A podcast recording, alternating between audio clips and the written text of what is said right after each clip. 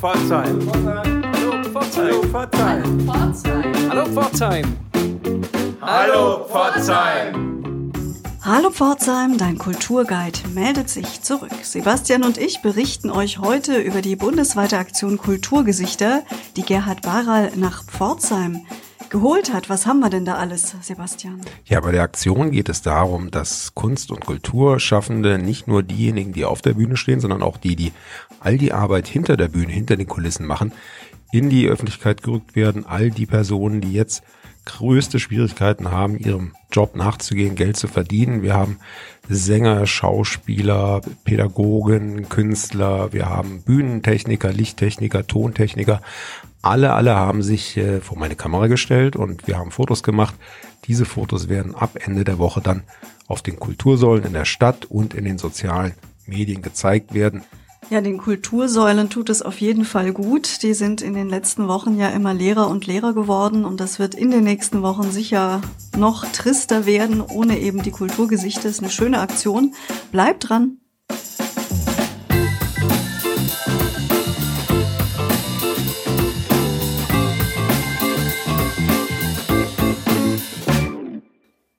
Bundesweit erscheinen derzeit die Bilder zu der Aktion Kulturgesichter kombiniert mit der jeweiligen Postleitzahl der Region, aus der die Künstlerinnen und Künstler und Kulturschaffenden kommen. Wir haben für euch eingangs jetzt ein kleines Interview mit Gerhard Baral, der euch erklärt, worum es dabei genau geht. Hallo Pforzheim, hier ist Gerhard Baral. Die bundesweite Aktion Kulturgesichter kommt nun auch nach Pforzheim und den Enzkreis. Die Künstlerinnen und Künstler sind bei Veranstaltungen die Stars, die Solo-Selbstständigen. Unterstützt von vielen Dienstleistern, zum Beispiel in der Veranstaltungstechnik, dem Messe- und Bühnenbau, bei Eventagenturen, Caterern, Sicherheitsunternehmen und Zulieferern. Sie stehen für und hinter den Kulturveranstaltungen, Shows, Konzerten, Partys, Clubs, großen und kleinen Veranstaltungshäusern. Sie sind Kulturgesichtern und ohne sie ist still. Der Corona-Lockdown bringt die Kultur- und die Veranstaltungsbranche in starke Bedrängnis. Die ganze Branche steht still. Zeit einer Branche ein Gesicht und eine bildhafte Stimme zu geben, um auf die andauernde prekäre Lage aufmerksam zu machen. Auch eine Vielzahl der Kulturschaffenden in Pforzheim und der Region schließen sich der Aktion Kulturgesichter an. Diese ist entstanden auf Initiative von Gerhard Baral von Baral Partner Events und dem Fotografen Sebastian Seibel. Beide haben 33 Künstlerinnen und Künstler sowie die angeschlossenen Gewerke zusammengebracht um eine Plakataktion ins Leben zu rufen, die ab dem 18. Dezember auf den Kultursäulen in Pforzheim zu sehen sein wird und auch zu erleben ist auf der Facebook-Seite Kulturgesichter 0723.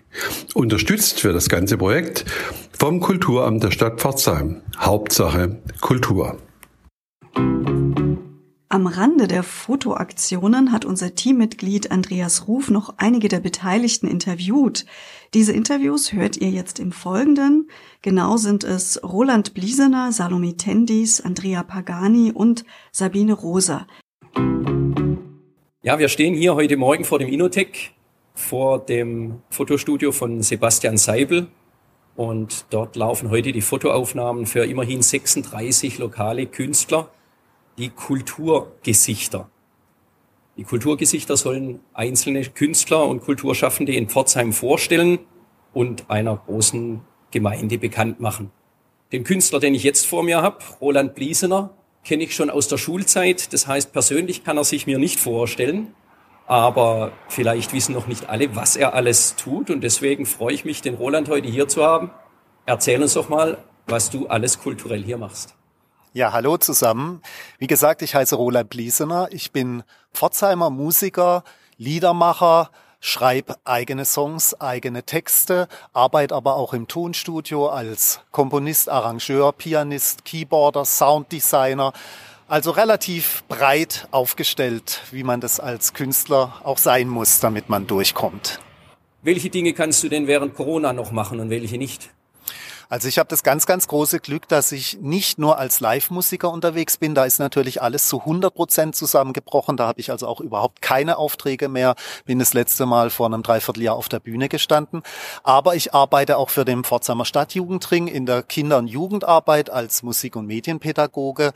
Und da laufen Gott sei Dank natürlich auch stark reduziert und unter sehr, sehr schwierigen hygienischen Auflagen und Konzepten. Aber da läuft die Jugendarbeit noch weiter und da kann ich Gott sei Dank Dank in dem Bereich hin und wieder ein bisschen arbeiten.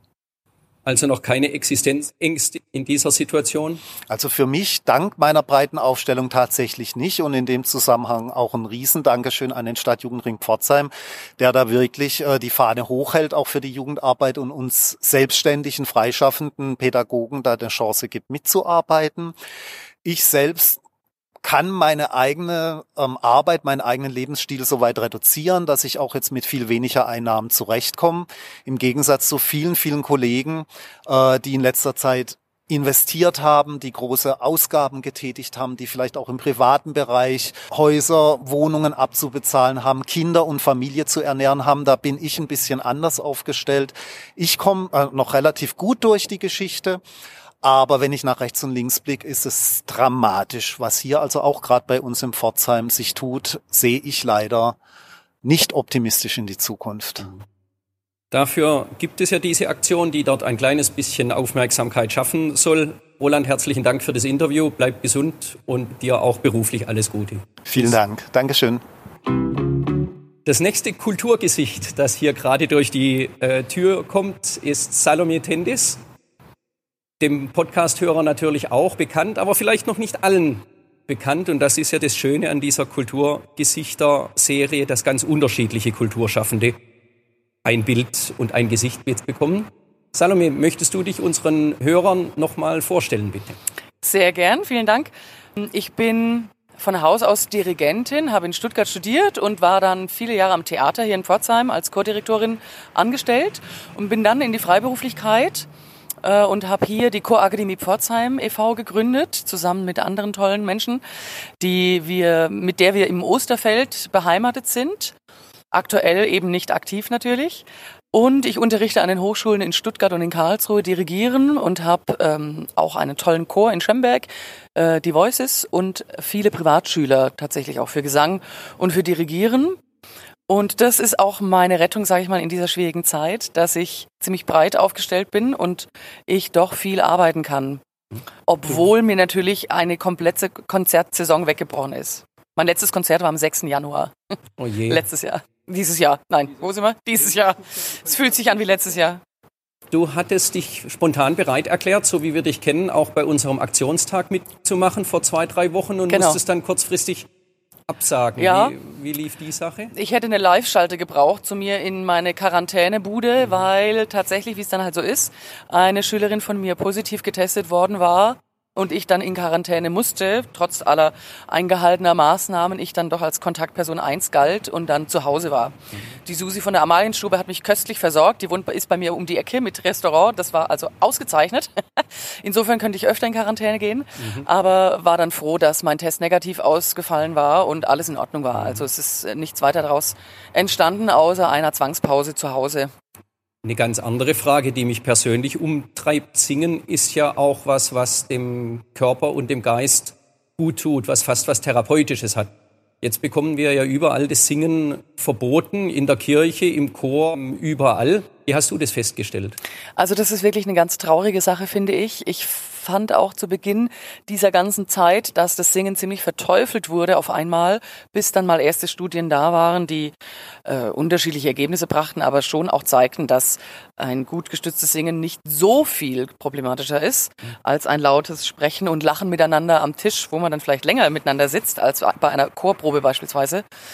Ähm, tatsächlich ist das in unserer, sage ich mal, Kultur hier sowieso etwas, was mh, abgesehen von Vereinen und Chören zu Hause etwas verloren geht und immer weniger gesungen wird, ist meine Wahrnehmung. Spontan. Also wenn man bei Italienern am Tisch sitzt abends, äh, dann äh, geht nach dem dritten Krapper das Singen los und alle kennen auch alles und alle singen mehrstimmig alles mit, auswendig selbstverständlich. Solche Szenen haben wir schon noch, aber das ist so ein bisschen verloren gegangen. Und bei meiner jetzt Familie in Norwegen auch. Es gibt kein großes Fest, bei dem nicht gemeinsam gesungen Ja, wird. Äh, ja, ganz genau. Interessant. Und das ist so ein mh, sowieso was, was ich ein bisschen vermisse bei uns und wo ich eigentlich auch dagegen steuern will. Zum Beispiel mit solchen Sachen wie mit dem Adventssingen, was wir jetzt ja eigentlich auch dieses Jahr wieder gehabt hätten in der Schlosskirche oder außerhalb im Schlosspark und äh, können es nicht machen, wo dann viele Leute kommen und einfach mal singen, weil es gut tut. Und das ist was, was mir selber immens fehlt. Mir fehlt Chorklang, aber eben auch das gemeinsame zusammen spontane Singen, was wir eh noch nie viel hatten. Und jetzt ist es natürlich so ein bisschen in eine äh, Obachtecke gerutscht, wo ich hoffe, dass wir da wieder rauskommen. Wir hoffen, dass wir das möglichst bald hinter uns haben und Ja. alle wieder gemeinsam und vielleicht noch mehr singen dürfen. Salome, alles Gute. Vielen, vielen Dank. Dank, Andreas, vielen Dank. So, das geht Schlag auf Schlag. Ein Künstler gibt äh, dem anderen Künstler die Klinke in die Hand. Natürlich alles nicht wirklich in die Hand, sondern mit Corona-Abstand. Auch wir müssen diesen Podcast im Freien aufnehmen mit zwei Meter Abstand. Aber jetzt freue ich mich ganz besonders, Andrea Pagani hier vor dem Mikrofon in der Kälte äh, zu haben. Sehr vielen bekannt, aber nicht allen. Deswegen, Andrea, darf ich dich bitten, dich noch mal kurz vorzustellen. Ja, hallo zusammen. Mein Name ist Andrea Matthias Pagani. Ursprünglich stamme ich aus Mannheim, aber ich arbeite jetzt seit 32 Jahren am Theater als Schauspieler und Sänger. Bundesweit, Schweiz, Österreich, Luxemburg, überall wo es Arbeit gibt, da bin ich auch. Und was machst du in Pforzheim? Du hast jetzt viel von den Ausländischen gesprochen, aber du bist auch fest am Theater hier? Nee, ich bin nicht fest. Ich habe jetzt äh, Stückverträge gehabt für Titanic, was ja bis kurz vor Ende geprobt wurde wenigstens. Und Katharina Kepler hätte ich eine der Hauptrollen gespielt. Den Gegenspieler von der Katharina Kepler, der sie jagt, den Lutherus Einhorn, was ja leider nicht mal zum Proben kam. Aber wer weiß, Wer weiß. vielleicht. Hoffen wir bald. Ich habe dich letzte Woche oder vorletzte Woche aufgenommen auf einer Kundgebung am Marktplatz, Zusammenhalten. Äh, Für mich eine ganz äh, beeindruckende Veranstaltung. Wie hast du das wahrgenommen? Ah, ich war total überrascht, weil ich habe ja überhaupt keine Ahnung gehabt, was das irgendwie für eine Resonanz haben wird und war dann total angenehm erstaunt, dass das ganze der ganze Platz vom CNA voll war. Also wirklich jeder Duppen, der auf dem Boden gemacht wurde, um die Ein Abstände einzuhalten, der war besetzt. Und das fand ich sehr gutes Zeichen, was wir da gesetzt haben, dass es nicht immer so geht, wie die Leute mit dem Q vorne glauben zu denken, weil das Wort denken will ich in der, dem Zusammenhang gar nicht in den Mund nehmen. Zumal die ja eigentlich drauf gedrungen haben, dass man sich's online anschaut. Genau aus diesem Grund und noch viel mehr Leute zu Hause das angeschaut haben. War ja so, Und vor ne? allem hinterher. Ne? Das ist ja weit über 1000 äh, Abrufe. Und so gehört sich das auch. Das finde ich auch ganz toll. Ich war dort mit den Augen des Kulturpodcasts und habe deswegen äh, dich und den Matthias Hautsch äh, aufgenommen. Und mir ist wieder aufgefallen, wie wichtig neben den ganzen Reden auch so ein auflockerndes Element eines Lied ist. Und ihr habt beide sehr emotionale Lieder äh, gebracht. Music was my first love in deinem Fall. Äh, man sieht einfach, wie wichtig Kultur und Musik in diesem, auch in diesem Zusammenhang sind.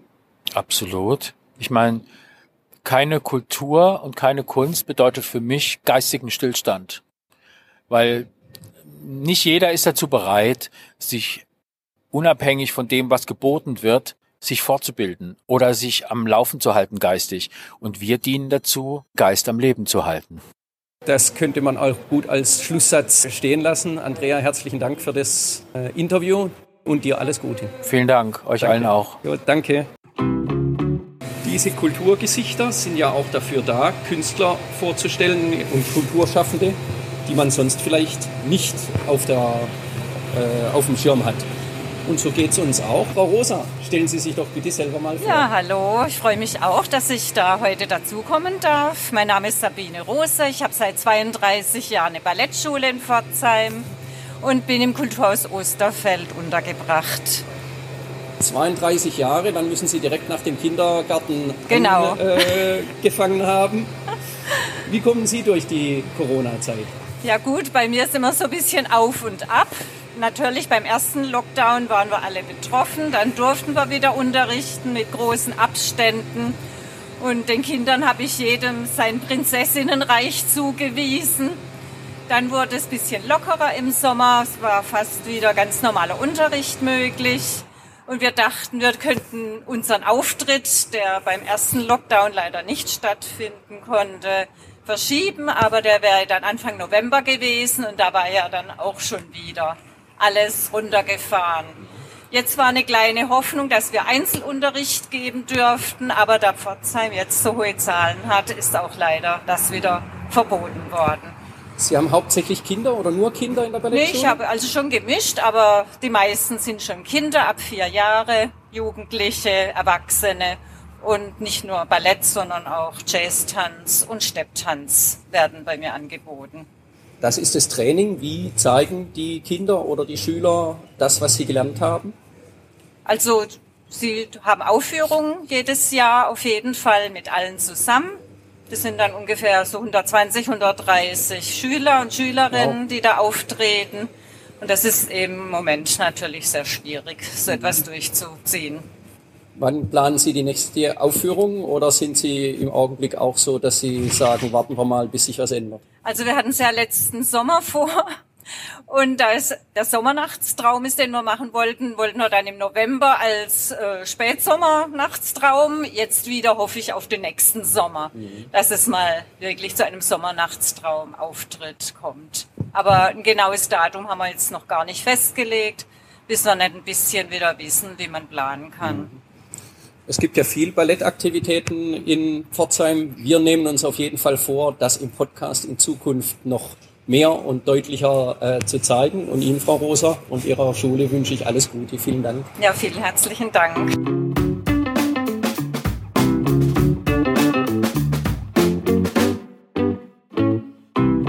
Eine interessante Aktion, wie ihr aus den Interviews auch herauslesen könnt. Die Kulturgesichter in Pforzheim haben es gerade nicht leicht, auch vor diesem, vor dem Hintergrund des neuen Lockdowns. Wie gesagt, ab äh, dieser Woche noch auf den Kultursäulen und in den sozialen Medien zu sehen. Was mich noch kurz interessieren würde, Sebastian, ist das Thema, wie lief denn die Fotoaktion genau ab? Ja, wir haben uns natürlich äh, da sehr bemüht, alle möglichen Sicherheitsvorkehrungen einzuhalten. Wir haben große Abstände gehalten. Wir haben zwischen den Shootings sehr, sehr große Abstände eingeplant, sodass sich die Teilnehmer nicht begegnet sind auf den Fluren. Ich habe äh, das gesamte Shooting mit einer FFP3-Maske durchgeführt. Die Fenster waren permanent geöffnet. Und äh, bis jetzt ist mir auch von keinem Fall bekannt, dass da irgendwo was schiefgegangen wäre. Ich bin sehr dankbar dafür. Aber wir hielten es dann auch nicht für das richtige Signal, gerade eben diese Aktion abzublasen, wo es doch darum geht, eben die unter dem Lockdown besonders leidenden Menschen in den Vordergrund zu holen. Ja, für uns bleibt jetzt noch euch mitzuteilen, dass wir von Hallo Pforzheim demnächst in einen kleinen Winterschlaf gehen. Was heißt das für uns, Anna? Dass wir ja, uns in eine kleine Winterpause begeben, neue Ideen sammeln, wie es im nächsten Jahr weitergeht. Den nächsten Hallo Pforzheim Podcast hört ihr dann am Mittwoch, den 13. Januar. Bis dahin, alles Gute für euch, bleibt gesund, sagen Anna und Sebastian. Auf drei. Eins, zwei. Hallo, Hallo Pforzheim. Das war noch durcheinander.